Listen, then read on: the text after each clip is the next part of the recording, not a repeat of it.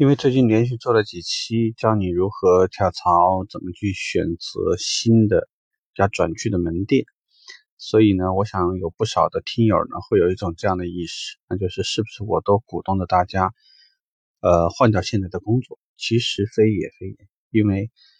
呃，在职场呢，其实有一句话，希望大家能够认真的去理解，那就是胜者，胜者也。前面的胜呢是胜利的胜，后面的胜呢是剩下的胜，意思很明白，就是说有时候呢熬到最后的那个人就能获得胜利，因为从这个理解你就可以反推一下，不管这家企业怎样，其实不管是弱的人不停的想通过换一个场合让自己呢能够获得一个重新的机会。大部分的强者呢，也很多时候不甘示弱，因为他们也会在比较当中，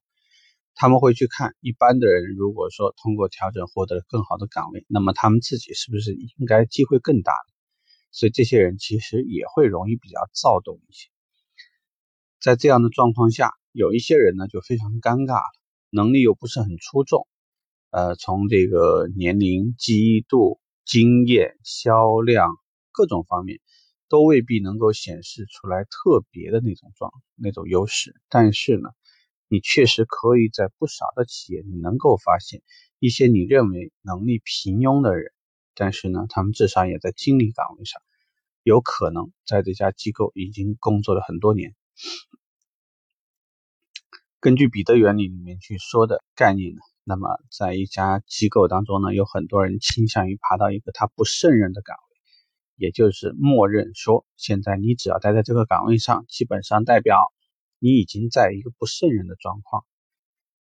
那其实我们如果折算到这个理念里面，就可以理解，有很多你认为能力平庸，但是比如说又不是老板的亲戚，但是又不是通过什么这个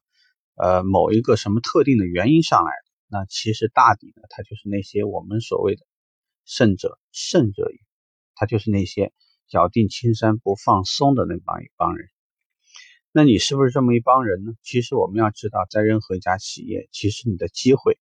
既可能显现为能力很出众，马上就能折算成想要名有名，想要利有利，但是呢，又有可能真的在这家企业当中水土不服，对于文化不认同，和这个老板，包括这家企业的这个所。崇尚的价值观念格格不入，对于他所这个呃提供的这些，不管是绩效考核方案呐、培训体系啊，所有的东西，大量的东西都抱着一个不认同的态度。也许呢，你换到一家这个严谨一些的，也许也很 OK。或者有些人呢，就倾向于去加更加宽松一点的氛围。这个没有谁对谁错，但是就有这么一些人坚持了。别人扛不住的时候，他扛住了；别人觉得是可忍孰不可忍的时候，他忍了。那最后呢，还是有这么一些人，最后能够妥妥的爬到一个比较稳定的位置。呃，也许你说他们有没有未来呢？这个也保不齐。如果他的上级再往上拔的时候，也有可能很顺呃很自然的又往上爬了一格。但是呢，这个没有谁对谁错，也不存在价值观念问题。我相信很多时候呢，只是一个职业规划和对于当期现状所持有的一种心态。比如说，我可能想要变化，但是我的家庭希望我稳定一些，最后也许我就选择了那个稳定的动作。但是最后呢，因为其他人都动了，而我没动，相反来说，不小心我就排到了前面。所以“福兮祸兮”这个话呀，确实说在哪里都可能有它的道理。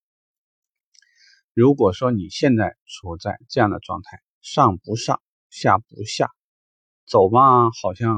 也不具备有特别的优势；不走吧，好像现在呢也没有找到什么特别的感觉。说不定就尝试一下，你留下呢，也搞不好也有一个好机会在等着你。说不定年后呢，一些人事的调整，包括一些员工的异动，不小心你可能就排在了这家公司在一个重点岗位的首选。那么一个名单里面，这个也不也说不好。所以呢，新的一年，如果你没有更好的选择，你选择是作为那个剩下来的人，也许最后的胜利也是属于你的。拜拜，祝你好运。